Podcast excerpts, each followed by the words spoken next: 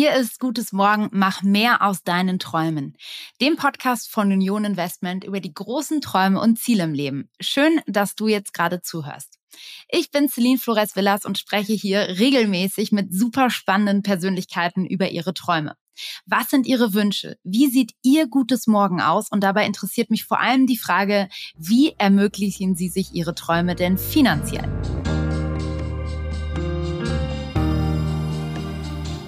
Also für äh, mich heißt Träume verwirklichen, Freiheit zu nutzen. Ähm, und ich glaube, äh, Geld ermöglicht einen in manchen Bereichen zumindest Freiheit.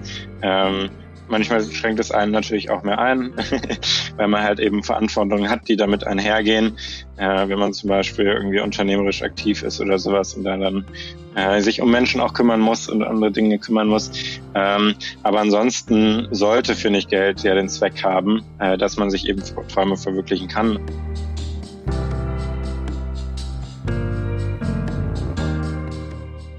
In der heutigen Folge spreche ich mit Kai Lanz. Kai hat Krisenchat gegründet, eine Plattform für psychologische Online-Hilfe, die es sich zur Aufgabe gemacht hat, Kindern und Jugendlichen in Krisenzeiten zu helfen.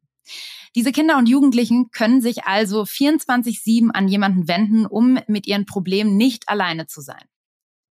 Diese erste Hilfe ist natürlich enorm wichtig, denn psychische Krankheiten sind eben bei jungen Menschen ein Thema und seit der Corona-Krise vielleicht sogar noch mehr als vorher. Allerdings ist die Dunkelziffer der psychisch erkrankten jungen Menschen sehr, sehr hoch und vor allen Dingen die Hürde, als Betroffener mit jemandem darüber zu sprechen, noch höher. Ich möchte in dieser Folge von Kai wissen, wie es zu der Gründung von Krisenchat kam, warum ihm das Thema so am Herzen liegt und wie er sich die notwendige finanzielle Grundlage geschaffen hat, um das Projekt wirklich voranzubringen. Kai, ich freue mich total, dass du hier bist und dass du dir Zeit nimmst heute. Hallo, freut mich sehr. Danke für die Einladung. Dann lass uns doch jetzt mal wirklich einsteigen mit einer Frage, die sonst eher als Floskel genutzt wird, die ich jetzt aber ganz bewusst stelle und auch ganz, ganz ernst meine und eine ehrliche Antwort von dir erwarte. Und zwar, wie geht's dir? Mir geht's äh, sehr, sehr gut. Ich habe das Gefühl, bei mir ist gerade so äh, insgesamt äh, gibt es irgendwie äh, organisatorisch äh, bei uns in der Organisation einfach sehr viele so Baustellen. Deswegen habe ich momentan nicht so das Gefühl, äh, so allgemein im Leben, es gibt so, so eine komplette innere Ruhe. Da hatte ich auch schon mal ähm, irgendwie äh, Zeiten, wo das ein bisschen besser war. Aber eigentlich äh, bin ich irgendwie wirklich sehr, sehr zufrieden und äh, es macht Spaß, mit tollen Leuten zusammenzuarbeiten. Ich glaube, die Frage kann man immer gut nochmal ins Verhältnis setzen, wenn man sich Menschen aus anderen Ländern vorstellt oder ähm, auch vielleicht hier einen Jugendlichen, der in einer Krise steckt. Und wenn man das dann in diesem Verhältnis betrachtet und eine relative Bewertung vornimmt, dann kommen wir wahrscheinlich immer ganz gut dabei weg. Aber ich kann dich total verstehen. Mir geht es nämlich oft sehr ähnlich, wenn man in diesem Trott drin ist und irgendwie versucht, Prozesse in seinem Unternehmen zu optimieren und das vielleicht nicht immer schafft, dann ist das auch manchmal frustrierend. Es hört, hört sich jetzt ein bisschen danach an. Habe ich das richtig rausgehört? Ja, so ein bisschen. Ähm, ja, es stimmt auf jeden Fall total, was du sagst, dass man das immer im Verhältnis sehen sollte zu anderen Leuten. Auf der anderen Seite ähm, glaube ich, und das ist irgendwie bei unserer Arbeit natürlich auch ganz mhm. wichtig, ist, dass man trotzdem die Krisen äh, von anderen Leuten aufnehmen sollte, auch wenn sie jetzt für einen äh, nicht so groß wirken oder wenn man sagen könnte, okay, es gibt aber andere Leute, keine Ahnung, die hungern gerade oder ähm, was weiß ich, die haben gerade einen Arm verloren, sage ja. ich jetzt mal. Ähm, in dem Verhältnis sind die eigenen Probleme natürlich nicht so groß, aber trotzdem, glaube ich, sollte man äh, irgendwie auch die kleineren Krisen akzeptieren. und auch, Absolut, du hast vollkommen recht. Dann fass uns doch nochmal kurz zusammen, was ihr genau macht und wie Krisenchat funktioniert. Ja, sehr gerne. Also Krisenchat macht rund um die Uhr psychosoziale Chatberatung per WhatsApp und SMS. Es fängt an bei Einsamkeit und Liebeskummer, geht aber hin äh, bis zu Depressionen, Suizidgedanken, selbstverletzendem Verhalten, häusliche Gewalt. Ähm, also wir haben da quasi ein ganz großes Spektrum und wirklich auch ein signifikanter Teil der Chats geht da wirklich um sehr ernste Themen, ähm, sehr viel Suizidgedanken, die da bei uns äh, irgendwie ankommen ähm, und wo wir bestmöglich helfen wollen. Und sag mal, Kai, sind das dann immer ja ausgebildete Psychologen, die dann da helfen oder die man über WhatsApp erreicht? Oder wer hilft dann genau in so einem Fall? Genau, also alle ähm, BeraterInnen sind ausgebildete Fachkräfte aus den Bereichen Psychologie, Sozialarbeit, Sozialpädagogik äh, und Psychotherapie. Ähm, das heißt, die haben alle ein Studium ähm, oder eine andere Ausbildung äh, in, in zum Beispiel eine ärztliche Ausbildung noch und die bilden wir dann nochmal aus mit unserem eigenen Chatberatungskonzept, was wir entwickelt haben, und aber auch unserem Krisenberatungskonzept. Ähm, das heißt, es ist eine Mischung daraus, dass die halt eben Qualifikation mitbringen und dann aber auch nochmal bei uns ähm, geschult werden und richtig ausgebildet werden und wo wir dann auch nochmal ein weiteres Qualitätssicherungskonzept haben, wo ähm, Chats gegengelesen werden, wo wir regelmäßig Feedback geben und sag mal, können die Jugendlichen sich da denn dann in dem Moment anonym melden? Du sprichst jetzt von Chat-Konzept. Bedeutet das, die sind, ja, melden die sich mit ihrem Namen an oder ja, sind die da anonym unterwegs? Genau, also wir haben von Anfang an gesagt, ähm, damit junge Menschen sich wirklich Hilfe holen oder alle Menschen sich Hilfe äh, holen und wirklich über Probleme sprechen, die sehr stigmatisiert sind, die mhm. ähm, äh, die noch nicht so offen angenommen werden, äh, braucht es eine sehr, sehr niedrige Hemmschwelle. Ähm, und deswegen haben wir gesagt, okay, man kann einfach eine WhatsApp oder SMS schreiben, ähm, um sich Hilfe zu holen, äh, damit wir eben die Dunkelziffer auch bekämpfen können, ja. damit wir gerade denen helfen können, die sich bisher noch gar keine Hilfe holen. Ähm, und deswegen äh, verarbeiten wir natürlich die Handynummer, äh, wenn das über WhatsApp und SMS äh, geht, um da antworten zu können. Ähm, aber ansonsten äh, braucht man keine Daten. Ähm, also viele sagen dann irgendwie, wie sie heißen, was natürlich auch hilft. Die können aber auch irgendwie einen anderen Namen nennen, wie sie genannt werden möchten. Ähm, und dann wird da quasi so das Vertrauen aufgebaut mit den BeraterInnen und dann geht's direkt los. Man braucht keine irgendwie Krankenkassennummer, die man mhm. angibt oder irgendwie den vollen Namen oder ähnliches, sondern es geht direkt los. Ich habe so viele Fragen, Kai, zu äh, von von und was macht ihr dann, wenn es da wirklich um häusliche Gewalt geht? Ab welchem Punkt gibt es bis äh, zur Polizei bis hin zu wie zu finanziert ihr euch? Unendlich viele Fragen, aber es soll vor allen Dingen auch um dich gehen. Deswegen holen mich doch noch mal kurz ab und unsere Hörerinnen und Hörer, wie es zu dieser Idee grundsätzlich mal gekommen ist. Also ja, und unter welcher Bedingung hast du diesen Entschluss gefasst, dieses Unternehmen zu gründen? Es hat ähm, angefangen mit einem Vorgängerprojekt, was wir noch bei uns in der Schulzeit gegründet haben, ähm, wo der Ansatz ein bisschen anderer war. Und zwar haben wir da die Beratung nicht selbst gemacht, sondern wir haben gesagt, ähm, okay, wir schaffen eine Plattform, wo Schülerinnen und Schüler sich melden können bei Ansprechpersonen der eigenen Schule, ähm, also Lehrkräften, SchulsozialarbeiterInnen, SchulpsychologInnen, um eben über Probleme an der eigenen Schule zu sprechen. Also Diskriminierung, sexuelle Belästigung, Mobbing und ähnliches. Ähm, und äh, da war uns von Anfang an eben diese Dunkelziffer extrem wichtig, wo wir gesagt haben, okay, ähm, Menschen müssen über ihre Probleme sprechen, damit sie auch überhaupt Hilfe bekommen können, damit die Probleme langfristig nicht schlimmer äh, werden und sie irgendwie gelöst werden können. Ähm, am krassesten ist es, denke ich, zum Beispiel bei häuslicher Gewalt und sexueller Gewalt, da ist die Dunkelziffer zwischen 1 zu 15 und 1 zu 20, was wow. ja unglaublich ist, ja. wenn man sich das mal vorstellt. Ähm, und deswegen haben wir gesagt, okay, es muss irgendwie in dem Medium der Zielgruppe passieren, Chat, ähm, und eben möglichst anonym. Und während Corona haben dann halt alle Schulen geschlossen. Mhm. Und da haben wir gesagt, okay, die ganzen Unterstützungssysteme fallen jetzt weg. Die Schulen haben anderes zu tun, als die Einführung äh, von sowas äh, zu begleiten. Und gleichzeitig sind die Probleme natürlich viel größer. Und da haben wir gesagt, okay, äh, wir müssen die Beratung selbst machen und haben dann irgendwie in sehr, sehr kurzer Zeit das Netzwerk ausgebaut, aufgebaut aus den Ehrenamtlichen. Mhm. Ähm, und das ging dann sehr, sehr schnell los. Also vier Wochen, nachdem wir irgendwie die Idee hatten, ähm, ja, haben wir dann gelauncht. Und seitdem sind wir eben rund um die Uhr erreichbar. Das ist ja wirklich Wahnsinn. Das heißt, es gibt euch noch nicht mal zwei Jahre lang. Genau, äh, wir sind irgendwie in sehr kurzer Zeit auch zum größten Online-Beratungsangebot für junge Menschen geworden ähm, haben letztes Jahr so knapp 50.000 Beratungskontakte gehabt. Mhm. Äh, das ist so die Größenordnung. Und da muss man sich natürlich vorstellen, das ist jetzt kein äh, Tech-Produkt, das einfach skaliert, wo wir jetzt einfach drei Millionen Leute gleichzeitig haben können, äh, sondern jede einzelne Person wird halt von einem Menschen begleitet, eins zu eins. Ja. Ähm, und deswegen bin ich auch unglaublich äh, dankbar für alle, die sich da engagieren, die da in ihrer Freizeit junge Menschen beraten. Ähm, und das ist aber auch der, der Punkt, wo wir am meisten Unterstützung brauchen. Ähm, also der Bedarf ist 100 bis 500 mal so hoch wie das, was wir bisher abdecken können. Das heißt, es ist unglaublich. Ähm, und wir sind wirklich mit aller Arbeit daran, äh, die Kapazitäten zu erweitern, was für uns natürlich bedeutet, okay, ähm, wir suchen weitere ehrenamtliche Fachkräfte, die sich da engagieren wollen in ihrer Freizeit, aber wir brauchen auch finanzielle Mittel, um die natürlich richtig adäquat mhm. begleiten zu können ähm, und ähm, brauchen deswegen quasi auch immer Spenden oder andere Organisationen, äh, die sagen, okay, äh, diese Mission, da sind wir dabei, das finden wir gut ähm, und das möchten wir unterstützen. Sag mal, Kai, was hast denn du eigentlich vor Krisenchat gemacht? Wie gesagt, äh, das Vorgängerprojekt war ein Schulprojekt, äh, deswegen ich habe keine besondere Ausbildung oder ähnliches. Ich habe Abitur ähm, und danach ging es dann Vollzeit äh, mit der ähm, Arbeit los. Aha, das ist nochmal ein sehr wichtiger Kontext, den du unseren Hörerinnen und Hörer hier gerade lieferst.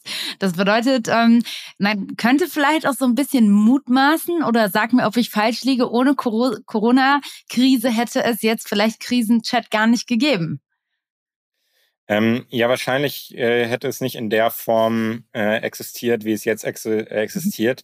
Also es war schon sehr lange und schon vor Corona schon mal äh, eine Idee, dass wir sagen, okay, wir binden hier Ehrenamtliche ein, ähm, um Beratung zu machen. Aber durch Corona gab es einfach dieses Momentum, dass viele Leute gesagt haben, okay, ich habe jetzt vielleicht weniger zu tun, ich sitze gerade sowieso zu Hause und ich möchte jetzt was irgendwie Gutes tun für andere Menschen.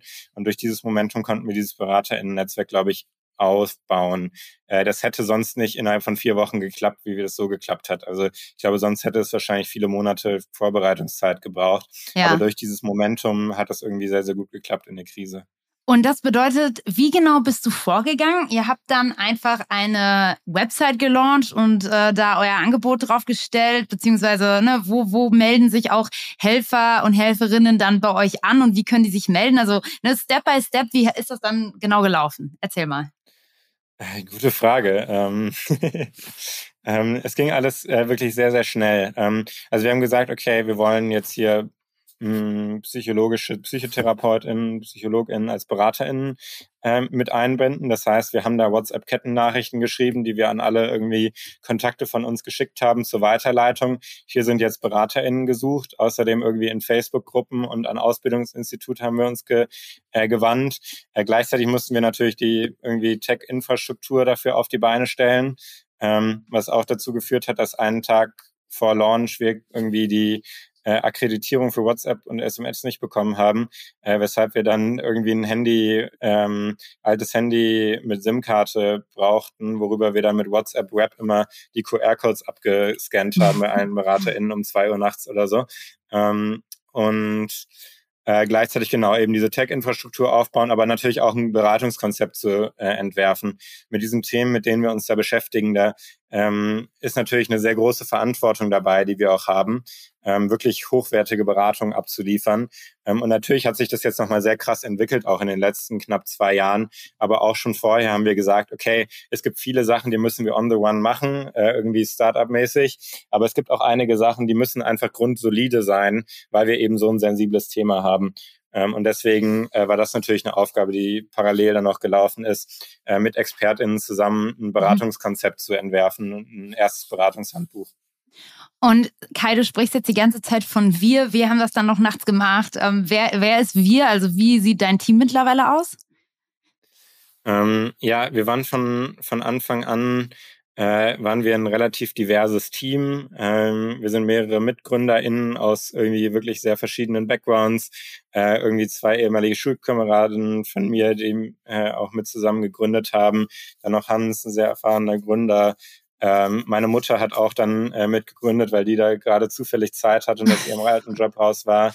Ähm, Melanie ist dann auch direkt dazugekommen, unsere psychologische Leitung mhm. ähm, und aber auch Software Engineers äh, und irgendwie viele Ehrenamtliche, die dann irgendwie am Anfang direkt total begeistert waren von der von der Mission. Ja. Ähm, inzwischen ist es so, dass wir ein Netzwerk von ungefähr 300 aktiven ehrenamtlichen BeraterInnen haben, äh, die wirklich dann auch in regelmäßigen mhm. Schichten sind und auch ausgebildet sind. Ähm, dann, und dann haben wir eben ein festes Kernteam, die so die Organisationen, die ganzen Prozesse ja. machen, die die BeraterInnen begleiten. Das sind jetzt so knapp 30 Leute, äh, plus nochmal ungefähr 15 bis 20 äh, Werkstudenten, die auch teilweise ähm, bezahlte Chatberatung machen in den mhm. Nachtstunden. Mhm.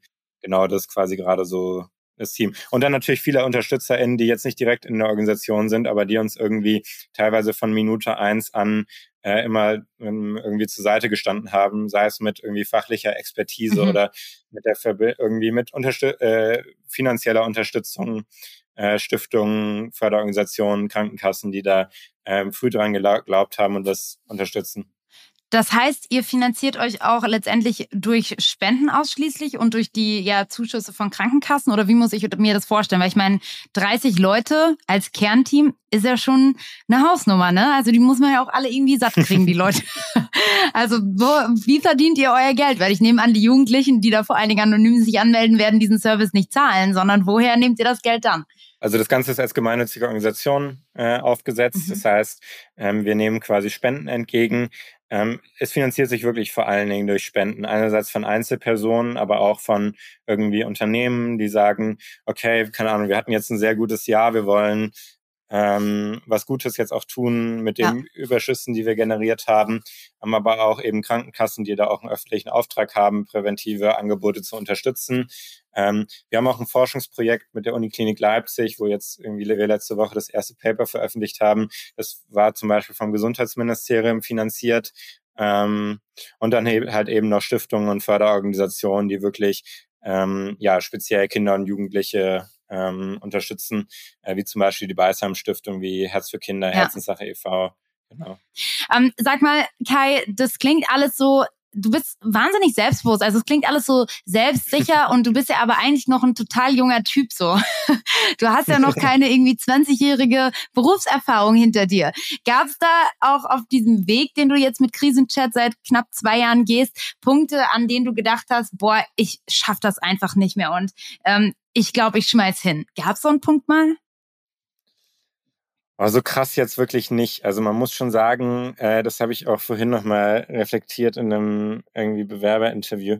Ähm, es ist schon alles ziemlich smooth gelaufen so. Ähm, also äh, alles in allem hatten wir da schon irgendwie äh, großes, äh, großes Glück, dass es irgendwie relativ gut gelaufen sind. Natürlich äh, gibt es dann, gerade wenn man natürlich als Gründer oder Gründerin die Endverantwortung hat, ähm, viele Situationen, äh, die äh, nicht toll sind und viele irgendwie auch unangenehme Gespräche, die man führen muss. Aber ich glaube, dadurch, dass wir einerseits uns als GründerInnen gegenseitig immer super gut supporten können, äh, konnten, ähm, aber auch irgendwie so tolle Menschen hatten, die da mit uns zusammen dran gearbeitet haben, hat es wirklich relativ gut funktioniert. Dann lass uns doch aber mal über die Zukunft reden und, und nicht zurückgucken, sondern über dein persönliches gutes Morgen sprechen. So heißt unser Podcast. Und da würde ich dich gerne direkt fragen, wie sieht denn eigentlich deine Zukunft aus? Also ist das was, was du dir echt vorstellst, jetzt die nächsten fünf oder vielleicht sogar zehn Jahre zu machen? Und ähm, ja, was planst du vielleicht noch zu erreichen? Deine, was sind deine eigenen persönlichen Ziele darüber hinaus? Ich persönlich denke jetzt nicht, dass ich für meinen Rest des, meines Lebens in einer äh, Fulltime-Rolle bei Krisenchat sein werde. Ähm, dazu ist es, glaube ich, noch zu lang. Ähm, ich sehe es aber gerade und auch für die nächsten Jahre als meine Hauptaufgabe sicherzustellen, dass Krisenchat langfristig existieren kann, dass das ähm, äh, finanziert ist und dass es irgendwie alle ähm, Ressourcen hat, die es braucht oder wo ich zumindest meinen Teil dazu geben kann. Ähm, es kann natürlich auch irgendwann bedeuten, dass die, oder das wird wahrscheinlich auch irgendwann bedeuten, wenn man sich das jetzt langfristig anguckt, ähm, dass es vielleicht eine andere Person gibt, die bestimmte Aufgaben, die ich jetzt gerade mache, besser ausfüllen kann als ich. Ähm, und ich sehe es da eigentlich einfach als meine Aufgabe mit dem, was wir geschaffen haben, was jetzt schon so viel Impact hat und jetzt schon so vielen jungen Menschen helfen kann, ähm, nicht zu riskieren, dass das irgendwie äh, pleite geht oder ähm, aus irgendwelchen ähm, ja dummen Gründen zugrunde geht. Ähm, und genau, äh, daran arbeite ich jetzt vor allen Dingen die nächsten Jahre, äh, Krisenchat wirklich äh, so als Organisation aufzusetzen, dass sie äh, langfristig existieren kann und langfristig Impact haben kann und jungen Menschen helfen kann. Ähm, und ansonsten bin ich irgendwie immer relativ gut damit äh, gefahren, äh, irgendwie Möglichkeiten, die sich ergeben haben, zu nutzen äh, und da dann irgendwie so mitzumachen, aber jetzt nicht so groß zu planen. Also ich hätte jetzt vor vier Jahren niemals gedacht, dass ich irgendwie jetzt da stehe, wo ich jetzt stehe. Und auch vor zwei Jahren haben wir uns nicht ausgemalt, wie das denn jetzt so äh, sein wird. Ähm, also es hat sich irgendwie alles immer relativ gut ergeben. Ähm, mhm. Genau. Ja, ich glaube, das ist was total Wichtiges, was du sagst, ne? Weil auf der einen Seite ist natürlich Sicherheit etwas, ja, schön ist auch, die zu haben. Auf der anderen Seite, wenn man dadurch einfach die vielen Türen nicht mehr sieht, die sich auch spontan einfach öffnen, wie jetzt bei dir das mit Krisenchat der Fall war, verbaut man sich vielleicht auch einige Sachen, ne? wenn man irgendwie nur den einen Weg sieht und gar nicht mehr rechts und links schaut. Insofern ist das, denke ich, ein ganz wichtig, eine ganz wichtige Erkenntnis, die du jetzt auch gerade geteilt hast, da auch nicht zu versteift zu sein, sondern nicht zu viel zu planen und einfach die Dinge auf sich zukommen zu lassen. Ähm, Kai, als letzte Frage für dein persönliches Gutes Morgen auch die Frage, was tust du denn eigentlich selbst für deine mentale Gesundheit, dass du dann ja hoffentlich in Zukunft auch weiter so äh, stabil an deinen Zielen arbeiten kannst, musst ja irgendwie gucken, dass auch du da mental fit bleibst. Wie machst du das? Ja, definitiv. Das frage ich auch äh, gerne andere Menschen. Ähm, äh, bei, bei mir es sind irgendwie ganz äh, verschiedene Themen. Ähm, äh, was wir irgendwie so als Praxis bei uns auch äh, etabliert haben, ist auch am Anfang von Meetings äh, Atemübungen zu machen oder äh, zu meditieren, weil ich finde, man merkt irgendwie in so einem Alltag, gerade wenn es irgendwie voll von vielen Meetings ist, dann hat man oft nicht so die Zeit durchzuatmen und mir zumindest gibt es sehr viel oder uns auch im Team, ähm, wo man einfach mal so zu sich kommen kann und im Moment ankommen kann. Ich glaube, das ist sehr wertvoll und das äh, tut mir auch sehr gut. Ähm, Ansonsten habe ich natürlich die klassische Lockdown-Corona äh, Habit von Spazieren gehen, äh, was sehr gut ist. Das ist ja schon eine ganze Menge. Du machst was im Team und du machst was für dich selbst. Und das klingt schon. Genau, wir machen Supervision und Coachings und ja. äh, in, im Team, äh, was uns auch sehr wichtig ist, weil äh, was natürlich gerade bei so einer Organisation, die wir haben, wo wir quasi Krisen von anderen Menschen auffangen und bei uns Kapazität äh, ermöglichen wollen für andere Menschen und für die Probleme von anderen Menschen, äh, kann natürlich bei uns keine zumindest nicht dauerhaft Krise herrschen. Äh, das heißt, wir müssen eigentlich ziemlich stabil sein, damit äh, wir Krisen von anderen Menschen hosten können. Ähm, und deswegen ist es uns halt auch einfach sehr wichtig, dass äh, die Menschen bei uns irgendwie gesund sind und dass die Selbstfürsorge praktizieren. Deswegen ist es eine Frage, mit der wir uns auch als Team immer sehr viel beschäftigen. Das, das glaube ich. Und ähm, das ist ja auch etwas, womit ihr dann am Ende des Tages in eure Mitarbeiter investiert, damit die euch lange erhalten bleiben und entsprechend fit sind, um ähm, ja da den entsprechenden Service für eure Jugendlichen zu leisten, die ihr am Ende auch betreut. Ähm, dann lass uns doch direkt mal einsteigen in dieses Thema, in das ja investieren und damit auch in dein eigenes Investitionsverhalten, in deine eigene Geldanlage. Und ich würde dazu gerne mit einem Assoziationsspiel starten. Das bedeutet, unsere Hörer und Hörerinnen kennen das wahrscheinlich schon. Es geht letztendlich darum, dass ich dir jetzt gleich ein paar Begriffe aus der Finanzwelt nenne und du mir einfach die Gedanken zurückschmeißt, die dir spontan in den Sinn kommen. Ich würde sagen, wir starten mit einer Aussage, die aus einer Studie der Vorgesellschaft Union Investment kommt und resultiert. Hier wurde nämlich gezeigt, dass junge Menschen insbesondere für ihre finanzielle Unabhängigkeit sparen. Also das scheint junge Menschen besonders zu bewegen. Ähm, was sagst du zu diesem Ergebnis? Du hast viel mit jungen Menschen zu tun. Kannst du das so bestätigen? Ja, glaube ich auf jeden Fall. Ähm ich glaube, wenn man sich Freiheit anguckt und so verschiedene Dimensionen, dann gibt es sehr viele Freiheiten, die wir haben, Meinungsfreiheit und so weiter. Ähm, was wir aber noch nicht ähm, in der allgemeinen Bevölkerung haben oder was nicht alle haben, ist eine wirtschaftliche Freiheit. Ähm, also äh, es gibt sehr, sehr viele Leute, die nicht sagen können, okay, ich kündige jetzt einfach meinen Job und guck dann mal.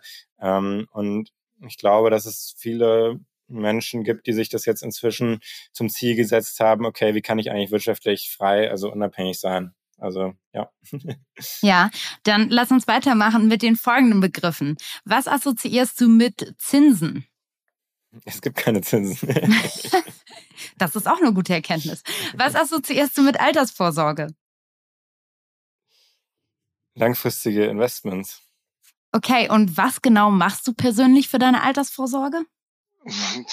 Gute Frage. Was ich mache, ist irgendwie mein, äh, mein, mein Geld, was äh, ich nicht ausgebe, äh, was irgendwie ein signifikanter Teil meines Einkommens ist, ähm, langfristig anzulegen und langfristig zu investieren. Was war denn bisher deine größte Investition?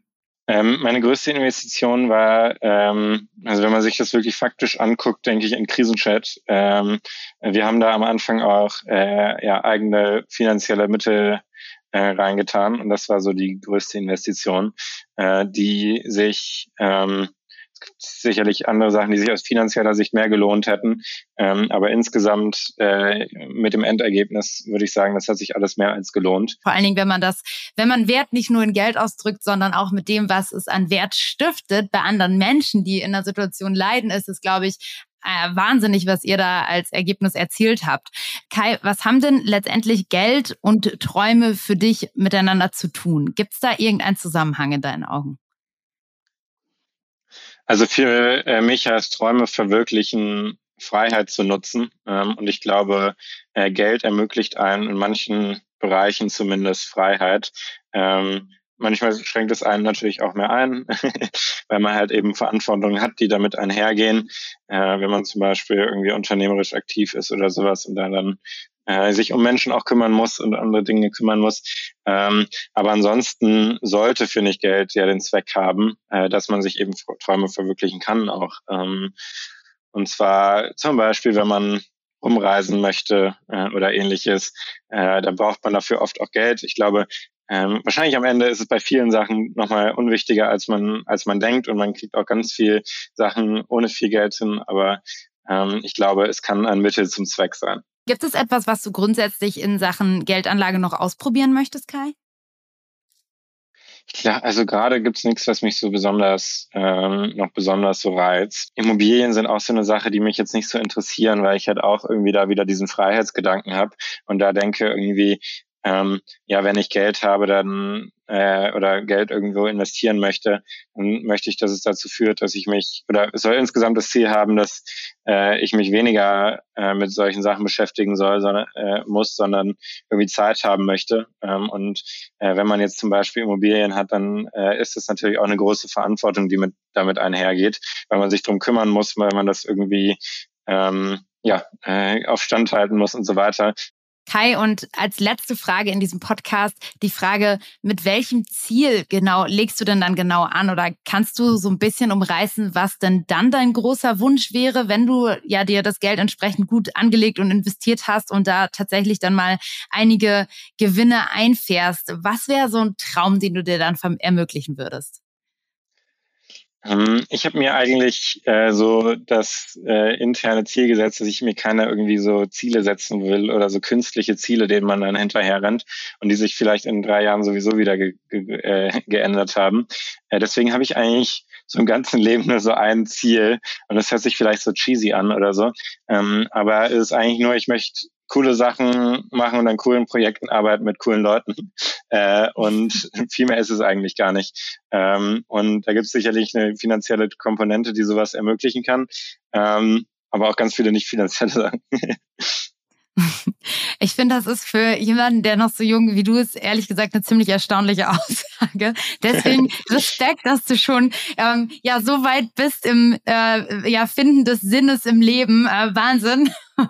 Ich glaube, das können viele mit viel mehr Erfahrung und Lebensjahren auf dem Buckel erst viel später sagen, dass es eigentlich doch darum geht. Insofern vielen, vielen Dank, Geil, dass du heute mit dabei warst, ähm, deine Vision geteilt hast, was, was ihr mit Krisenchat macht und hier auch so offen gerade über deine finanziellen Pläne gesprochen hast und über deine Geldanlage. Dankeschön. Danke, Celine. Ich fasse nochmal zusammen, was ich aus dem Gespräch heute mitgenommen habe. Ich habe mitgenommen, dass die Krise, eine Krise wie die Corona-Krise beispielsweise, auch oftmals eine Chance sein kann, die Kai genutzt hat und letztendlich ein wahnsinnig spannendes Unternehmen daraus gebaut hat. Ich habe gelernt, dass man auch als Gründer nachts um zwei nochmal irgendwelche, ähm, ja, ich sag mal, kleinen To-Dos erledigen muss, müsste, ähm, wie, wie er gerade erzählt hat, der Kai, dass er nachts um zwei mit seinem Team in der Startphase auch noch die ein oder andere Sache erledigt hat. Das bedeutet, wer seinen eigenen Traum lebt, muss vielleicht auch mal solche Zeiten in Kauf nehmen und die Extrameile gehen. Ich denke, das ist auch ganz klar geworden, wie viel Zeit und Arbeit und Kraft sie in dieses Unternehmen stecken. Ich habe außerdem gelernt, dass Kai sagt, es geht ihm vor allen Dingen darum, jetzt das Unternehmen auf einen richtigen Weg zu bringen und abzusichern, dass es gut aufgestellt ist und aber vielleicht auch irgendwann der Punkt kommt, an dem er dann seine Rolle abgibt an jemanden, der das vielleicht sogar viel besser kann kann, der vielleicht ein viel besserer zum Beispiel Geschäftsführer ist. Und das finde ich eine unheimlich spannende Erkenntnis, dass auch wenn man ein eigenes Projekt vorantreibt oder einen eigenen Traum lebt, man vielleicht nicht alles selber machen muss, sondern sich eigentlich nur die richtigen Leute an Bord holen sollte, die die Dinge im besten Fall sogar noch besser können als man selbst. Und ich habe gelernt, dass man eigentlich im Leben oder dass es im Leben eigentlich doch darum geht, coole Sachen mit coolen Menschen zu machen. Und das finde ich eine wahnsinnig schöne Aussage ganz zum Schluss. Ja, und jetzt der Appell an euch. Was sind denn eigentlich eure Träume? Und habt ihr schon die finanziellen Mittel dafür gefunden, um eure Träume zu leben? Wenn ihr euch dazu erkundigen möchtet, wie ihr euer Geld anlegen könnt, wie ihr vielleicht investieren könnt, dann schaut doch unbedingt in die Show Notes. Da verlinke ich euch wie immer natürlich hilfreiche Adressen und weiterführende Links rund um das Thema. Und mir bleibt jetzt nicht mehr zu sagen als macht mehr aus euren Träumen. Danke fürs Zuhören und bis zum nächsten Mal. Ach ja, und wenn euch diese Folge gut gefallen hat, dann empfehlt sie unbedingt euren Freunden, euren Geschwistern oder euren Kollegen weiter. Darüber würde ich mich riesig freuen und am besten lasst ihr gleich auch noch eine Bewertung da. Also, bis zum nächsten Mal. Dankeschön und tschüss. Eure Celine.